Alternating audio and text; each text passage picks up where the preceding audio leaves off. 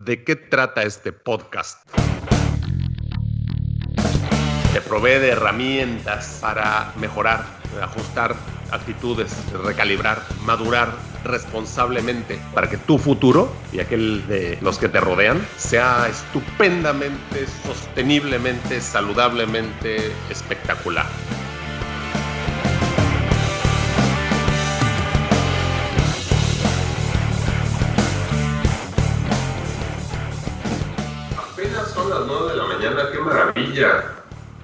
Apenas. Nos hemos divertido.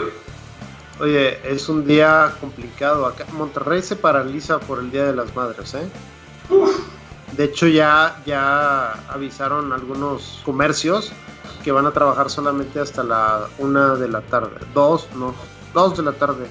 Pues qué huevones. Ok, el formato de los siguientes 20 minutos necesito que sea as follows. Mínimo de irnos por las ramas, mínimo de no le quiero llamar interrupciones, pero lo que no quiero es que se alargue porque la gente se va a aburrir de por sí.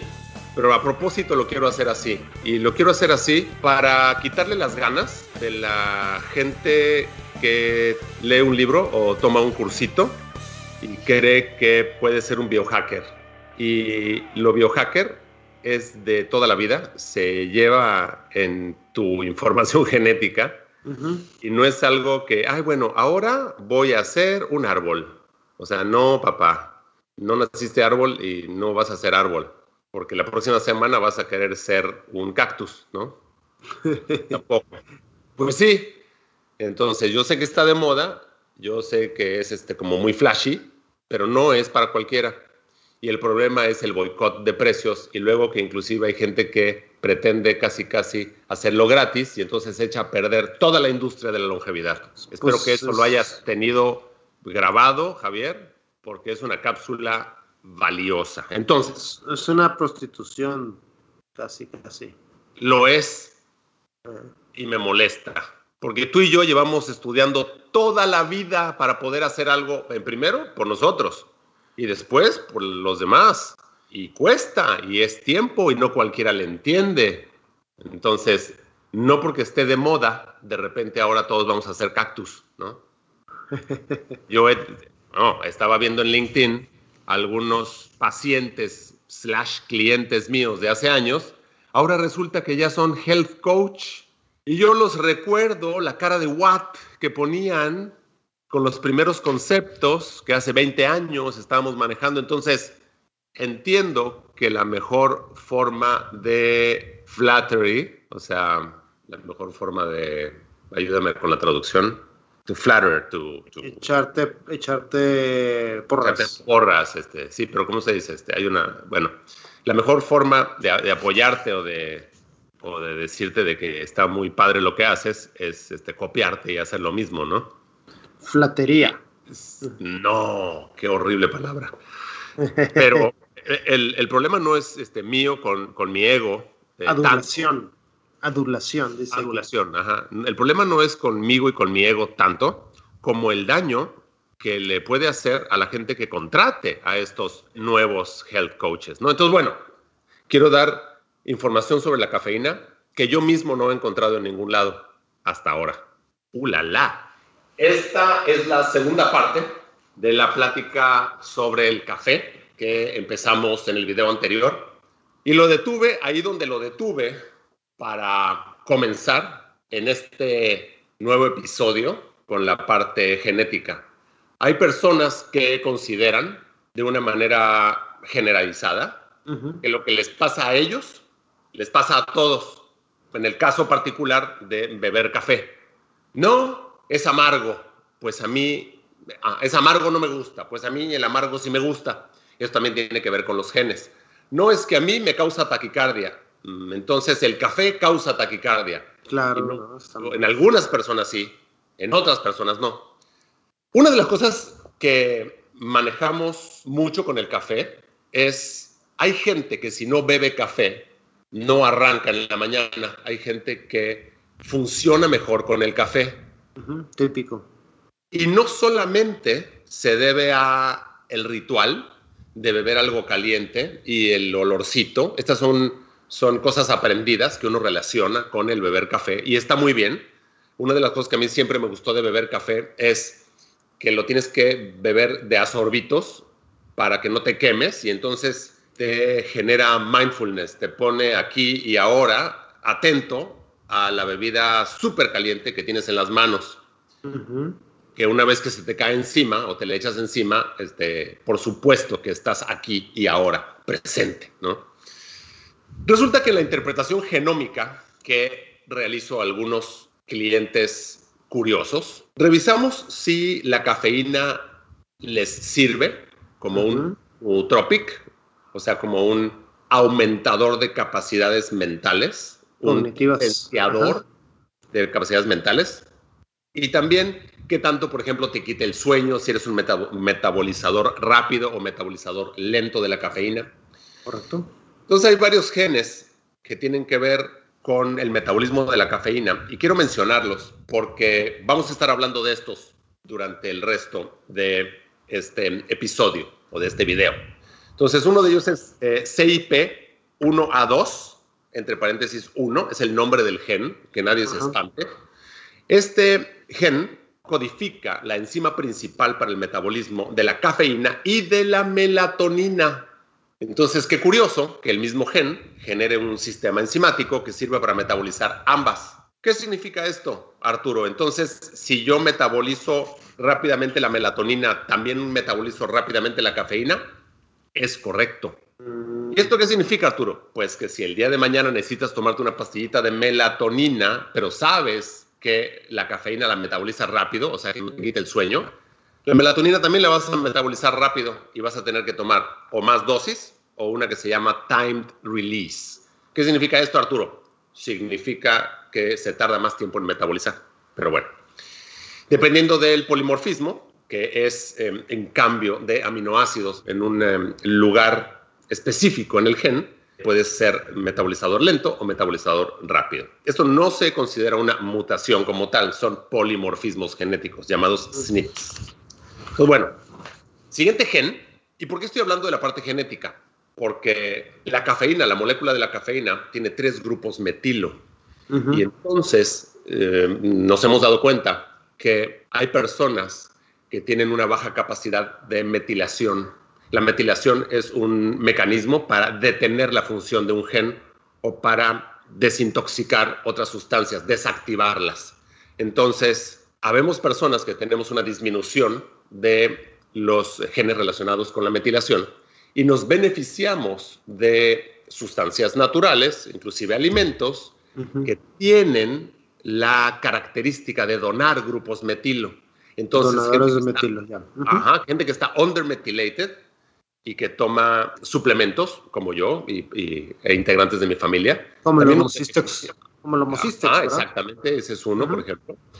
Nos beneficiamos mucho de beber café porque el café libera tres grupos metilo como primer paso de su metabolización, lo cual se me hace espectacular. Ah, hay otra sustancia que también se vende, que se llama trimetilglicina. Y esta también la betaína. Tres metilos, trimetilglicina, ¿no? Entonces, qué interesante es la química. Otro gen que tiene que ver con la cantidad de café que consumes, es el CIP1A2, entre paréntesis 2. Hay personas que tienen este gen expresado de cierta forma y son grandes bebedores de café. El efecto diurético del café se pasa después de unos días. No crean que, y por eso es que es importante pensar en un sistema complejo, dinámico, en vez de pensar de manera lineal. No, es que el café es diurético. Sí, es diurético la primera vez que te lo tomas, pero después de unos días el efecto diurético se pierde. Mm. Esto es súper interesante también.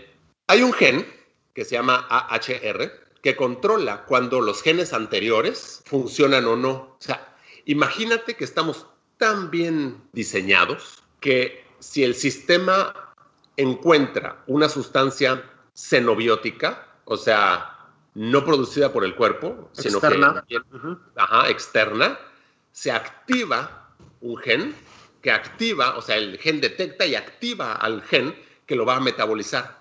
Entonces, estos genes que acabo de, de platicar, el CIP1A2, al parecer, porque se siguen estudiando, solo se activa cuando hay cafeína. ¿Qué significa esto, Arturo? Significa que si no hay cafeína, y eres un metabolizador rápido de la cafeína y rápido de la melatonina, pero no hay cafeína, entonces metabolizas la melatonina lentamente y puedes dormir mejor. Pero si el sistema detecta cafeína, el gen AHR le da la señal al gen CIP1A2 para que empiece el metabolismo y entonces degrada rápidamente la cafeína y también degrada la melatonina. Y por esa razón es que te quita el sueño en algunas personas. Mm. Es algo espectacular. Y por esa razón es que no me cuesta trabajo seguir estudiando y es algo que quiero contagiar a la gente en general que consume, en este caso, café, ¿no? Resulta que pues hay algunos números interesantes, ¿no? Te dicen que dependiendo del, polimorfismo genético, este, o sea, si tienes este, un aminoácido u otro aminoácido en un lugar exacto en el gen, te puedes beber cuatro tazas o más de café este, al día o no. Entonces, a la gente le gusta. A, la gente siempre nos ha gustado que nos, diga cómo, que nos digan cómo somos, cómo nos ven, la perspectiva desde afuera. Antes este, se hacía mucho leyéndote este, las manos, las cartas, el iris, etc. Y ahora, eh, pues los nuevos este, prestidigitadores somos los interpretadores este, genéticos que te podemos decir cosas de ti que no nos has dicho de ti. Entonces, ay, sí es cierto. Fíjate que cuando tomo café no puedo dormir bien. Ah, pues ya sabes por qué. Y hay gente que, oye, y no sé, ah, pues lo hacemos al revés, checamos tus genes y te voy a decir. Uno de, las, de, las, em, de los mecanismos que se sabe que tienen que ver con la, una de las funciones del café es a nivel receptores de adenosina. Hay un gen, o varios, porque hay que recordar que normalmente los genes trabajan en clúster. No han encontrado, y es muy posible que no exista, el gen de la obesidad, porque trabajan en grupos. Y hay genes que tienen que ver con un grupo y hay genes que tienen que ver con otro grupo de genes que hacen cosas distintas, pero es el mismo gen. Entonces, a lo mejor si siguen estudiando o si siguen escuchando los videos, se van a dar cuenta que hay un gen que menciono, que ya habíamos platicado de él, que ya habían escuchado en un video anterior. Entonces, por ejemplo, el gen que se llama ADORA, ADORA 2A, tiene que ver con la sensibilidad del receptor a la adenosina. Entonces hay gente que es súper sensible a la cafeína y a sus efectos, y hay gente que es menos sensible. Y esto también tiene que ver con la cuestión genética. Existe un gen que se llama ADA, que es la deaminasa de adenosina, y entonces ese gen hace que seas más dependiente o no para despertarte en la mañana con cafeína. Hay personas que son menos dependientes y se jactan de poder funcionar sin ningún tipo de café o cafeína en la mañana. Y hay otras personas que de plano te juran que no pueden arrancar, que ya probaron la cafeína y prefieren empezar su día con cafeína. Y tiene que ver con este gen. Entonces, no está en tu mente, está en tus genes. Esta información genética se puede seguir comentando porque tiene que ver con la farmacología y con la bioquímica de la cafeína. Quiero eh, leer toda esta, esta información. Eh, se ha obtenido de em, varios libros y artículos sobre los temas y uno de ellos es este PubChem, donde de todos los compuestos conocidos hay un libro y más de compuestos tan comunes, eh, útiles e inclusive me atrevo a decir necesarios como la cafeína. Entonces, en el capítulo 9 voy a platicar un poco del capítulo 9 del folleto, que es como un libro sobre la cafeína. Entonces, em, dice que la cafeína estimula el sistema nervioso central, que aumenta tu grado de alerta y que a veces causa agitación e inclusive puede generar esta sensación de tener mucha energía, ¿no? Relaja el músculo liso, recordando que hay dos tipos de músculo en el cuerpo, el músculo liso y el músculo estriado. El músculo estriado es aquel que sí podemos controlar de manera este, voluntaria, como por ejemplo abrir y cerrar una mano, ponernos de pie, etc. Y el músculo liso es el que no controlamos de manera voluntaria, como por ejemplo el, el intestino. El corazón, así como un pequeño desvío, tiene de los dos tipos de fibras musculares estriado y liso. Por eso es que hay personas que pueden controlarlo de manera voluntaria, la frecuencia cardíaca, etcétera, y de hecho todos tenemos esta potencialidad. Pero bueno, cerramos el, el paréntesis, me regreso. Entonces tiene que ver con la contracción del músculo cardíaco y también se sabe que mejora la entrega atlética, o sea, el performance.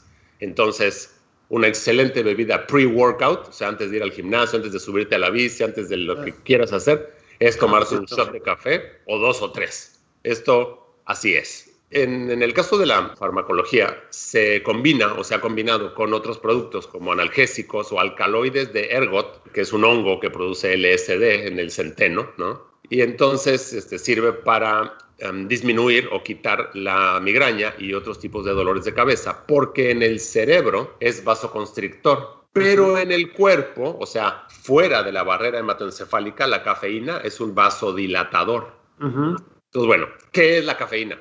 Es un químico. Y es un químico que se conoce como un alcaloide. Y es una metiljantina de un alcaloide.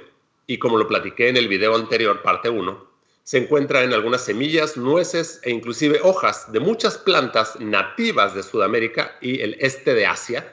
Está estructuralmente relacionado con la adenosina y lo que hace es que es un, actúa primordialmente como un antagonista del receptor de adenosina, o sea, ocupa el lugar de la adenosina y conforme uno va avanzando en el día, si uno es metabolizador lento, estos receptores tienen cafeína en vez de tener adenosina y cuando finalmente se metabolizan, la adenosina satura estos receptores de, de adenosina y entonces te da muchísimo sueño y es como si te desconectaran. Y eso me pasa a mí después de tomar un litro, litro y medio de café al día. Llega un momento en la noche donde ya el sueño es este, maravillosamente fácil de obtener. Por eso es que vemos personas que dormimos mejor tomando café durante el día. Pero en mi caso particular, puedo levantarme temprano, subirme a la bicicleta y recorrer 16 kilómetros, por decir algo, de brecha sin sentir que necesito la cafeína. Hay personas que no, hay personas que sin un estímulo previo, una sesión de spinning, bicicleta, ejercicio o simplemente funcionar, les es imposible. Entonces, eh, me regreso. Estructuralmente se relaciona a la adenosina y se dice que debido a que es un antagonista de receptor de adenosina, es un psicotrópico, o sea, tiene actividad a nivel eh, neurológica y también tiene actividades antiinflamatorias. Después de ingerir la cafeína, la cafeína se adhiere, se acompleja, se pega a los receptores de adenosina en el sistema nervioso central, no únicamente en el cerebro, en el sistema nervioso central. Y bueno, la cafeína es soluble en agua. Entonces, bueno, desde ahí empieza la obstaculización para que la adenosina no llegue a estos receptores. Entonces te sientes perfectamente despierto, como yo ahora. Esto inhibe la regulación de la actividad del sistema nervioso central y entonces estimula la actividad medular, vasovagal, vasomotor y respiratoria. Eh, estimula estos centros del cerebro, o sea, no nada más te quita el sueño. Este agente, la cafeína, también promueve la liberación de neurotransmisores en el sistema nervioso central. Claro, esto es si tienes los precursores, que son aminoácidos en muchos casos, para poder hacer neurotransmisores, tus pozas metabólicas de neurotransmisores están bien, bebes café y entonces se libera y es como la felicidad del día, ¿no?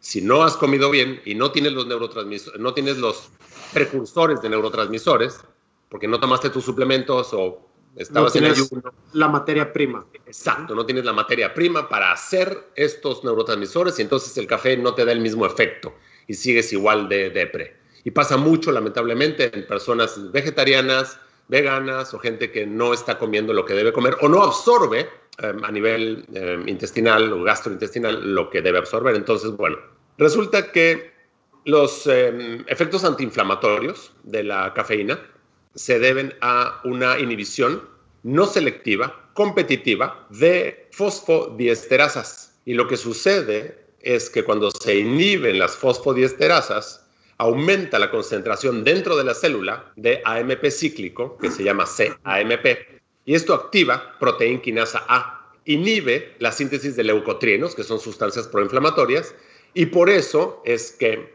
te este, baja la inflamación e inclusive aumenta tu inmunidad. te ayuda a subir tu capacidad del sistema inmunológico. ¿A poco no es una verdadera maravilla? Fíjate que estaba leyendo hace rato eh, también información sobre la solubilidad de la cafeína y un gramo de cafeína, si no recuerdo mal, se disuelve en agua al tiempo, como necesitas como 80 mililitros de agua al tiempo para disolver un gramo de cafeína. Pero mientras vas calentando el agua, la solubilidad es mayor. Entonces, si el agua está a 80 grados centígrados, necesitas solamente cerca de 5 mililitros de agua para disolver un gramo de cafeína. Y si el agua está a punto de ebullición, con 1.5 1.5 mililitros de agua a punto de ebullición, puedes disolver un gramo de cafeína. Entonces, ¿por qué digo esto? Porque estas técnicas que tú este, manejas estupendamente bien para preparar café, hay unas técnicas de percolado en frío del café, utilizas agua fría. Pues es importante entender de que necesitas muchísima agua para disolver la cafeína presente en el grano molido cuando el agua está fría o al tiempo. Entonces, este, que, que si estuviera caliente. Por eso es que... Le llaman el cold brew. El cold brew, exactamente. Por eso es que es posible que una gran taza de café hecho en cold brew, no de que lo hagas caliente y lo enfríes con hielos y lo licúes como luego lo hago yo un frappé, sino que el cold brew tienes que tomarte una buena taza de cold brew para tener la misma cafeína la misma que tiene un, un, expreso, ¿no? Todo bueno. Dice aquí, hay muchísima información sobre los antagonistas de receptores este, purinérgicos, inhibidores de fosfodiesterasa, y estimulantes del sistema nervioso central. Pero quiero también comentar que la cafeína es parte del arsenal de defensa química que tienen las plantas en contra de infecciones por hongos e inclusive bacterias. Entonces, sí es tóxica en ciertas este, concentraciones. No hay datos fáciles de encontrar sobre este, alguien que haya este, fallecido por, este, por eh, cafeína. Sin embargo, se menciona en la American Society of Health System Pharmacists en el 2013 que sí hubo un pacientito de 5 años de edad, un niño, que tomó 3 gramos de cafeína y murió. Muchísimo cuidado con la cafeaspirina o con eh, medicamentos o fármacos que haya en casa que tengan cafeína si tenemos niños pequeños. 5 gramos, perdón, 3 gramos, es muchísima cafeína, son varios litros de, café, o por lo menos, este, ¿tú qué dirías como... Pues, lo que yo quiero tratar de entender es cómo pudo haber él consumido 3 gramos, en, qué presentación. A mí me aterra pensar en esa posibilidad. Sin embargo, en adultos em, se han hecho también este, pruebas, pues porque sirve para dolores de cabeza, migrañas, etc. 57 miligramos por kilogramo dosis intravenosa, repito, 57 miligramos por kilogramos de peso. Dosis intravenosa es fatal para los seres humanos. Y en dosis orales, hay personas que duran, bueno, aguantan más y personas que aguantan menos, pero con 18 gramos de cafeína vía oral puede inducir la muerte. Entonces, es una de esas sustancias que son un veneno, sería como un, inclusive un antibiótico, ¿no? un antimicótico para las plantas, pero en pequeñas dosis genera unos efectos espectaculares y esto se llama efecto hormético. De hecho, por ahí tengo un video que también platico del efecto hormético.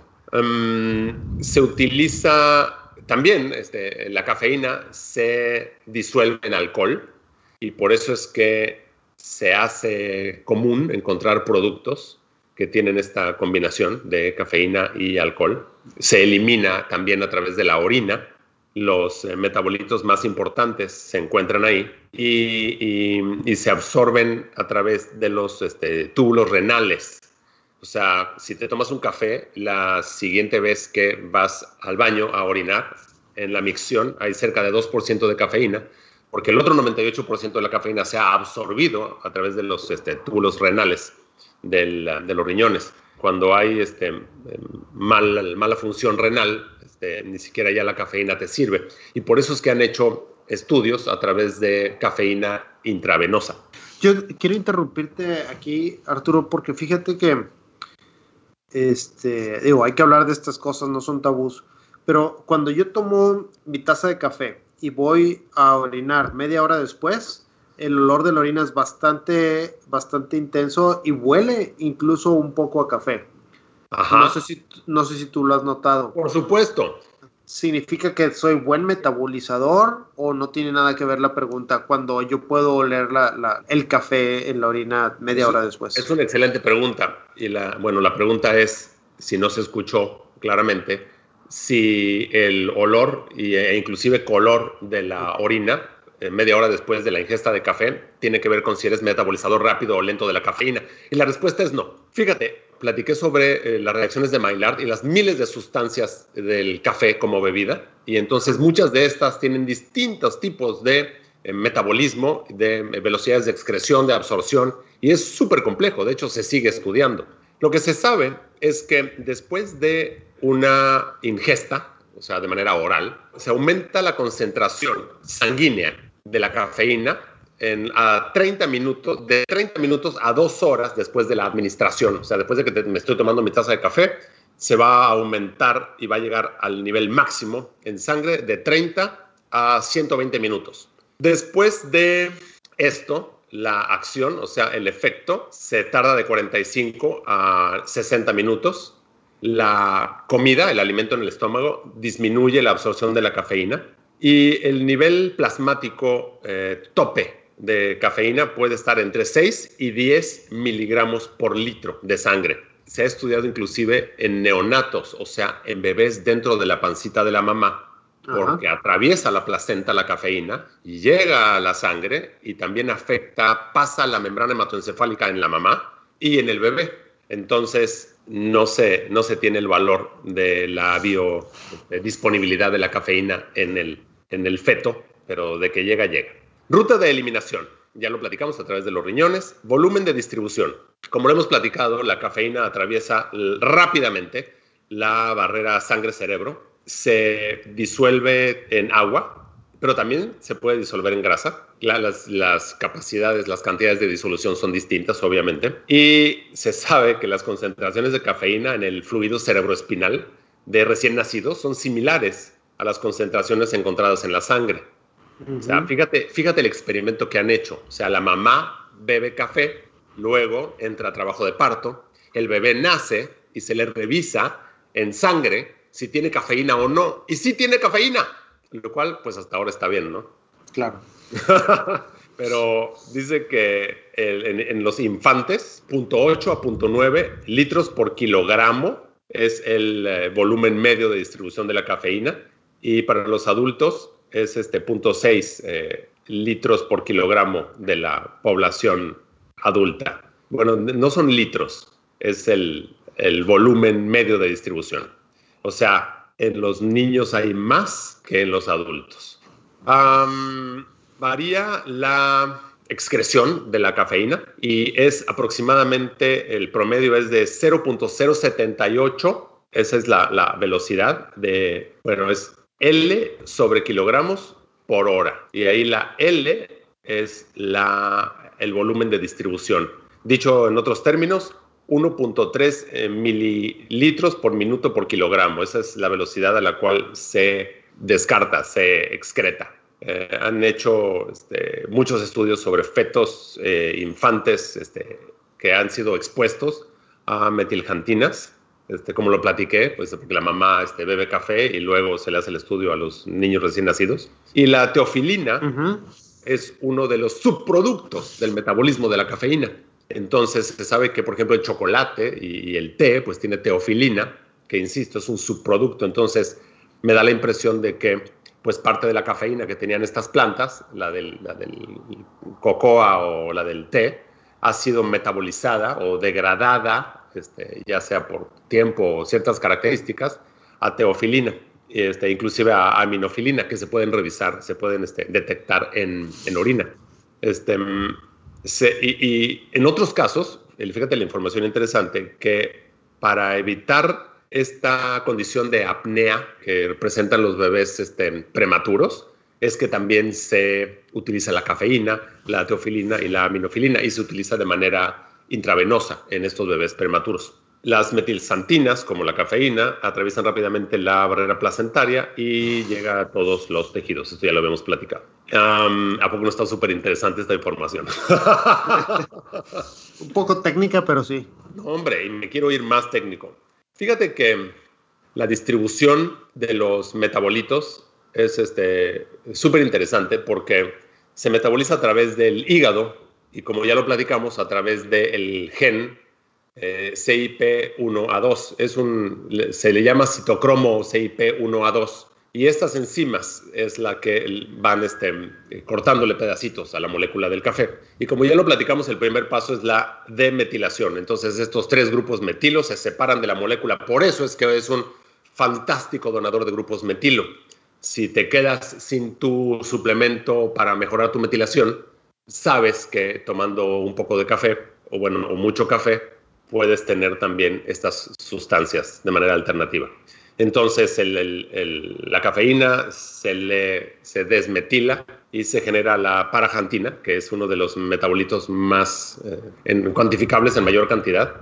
Y luego se da la teobromina, luego la teofilina, que son menores. Algo súper interesante es que se excreta en la orina como uratos después del metabolismo. ¿Qué me quieres decir, Arturo? Pues te quiero decir que la cafeína puede aumentar o puede generar cristales de uratos en la orina y los uratos provienen del ácido úrico y eso tiene que ver con la estructura química de la cafeína. Y el ácido úrico siempre se culpaba al ácido úrico en sangre o inclusive en orina de la ingesta de carne por las purinas, que son las proteínas este, de, la, de la carne este, roja en particular. Pero también se sabe que el cuerpo humano tiene la capacidad de transformar la fructosa en ácido úrico. Entonces es importante revisar en orina si tienes cristales de urato, urato amorfo le llaman, ¿no? Porque los cristales pues, no, no, tienen una forma definida. Si sí tienes cristales de urato amorfo en orina, tienes que suspender totalmente la ingesta de frutas, volver a hacerte el estudio para ver si los sigues teniendo. Y si los sigues teniendo, pues revisar si no hay algún inicio de piedritas en los riñones y a lo mejor sí sería hasta ahora eh, la segunda causa para suspender el café de manera temporal o tomar café sin cafeína. ¿Y cuál es la primera causa, Arturo? pues que te cause taquicardia, porque tiene una afectación en el músculo em, liso del cuerpo. Entonces, hay personas que el café por sí, la cafeína per se, sí genera la molesta taquicardia. En estas personas o beben menos café o toman un, un café descafeinado. Hay muchísima información adicional, pero creo que hasta ahora podemos detener la parte 2. Gracias.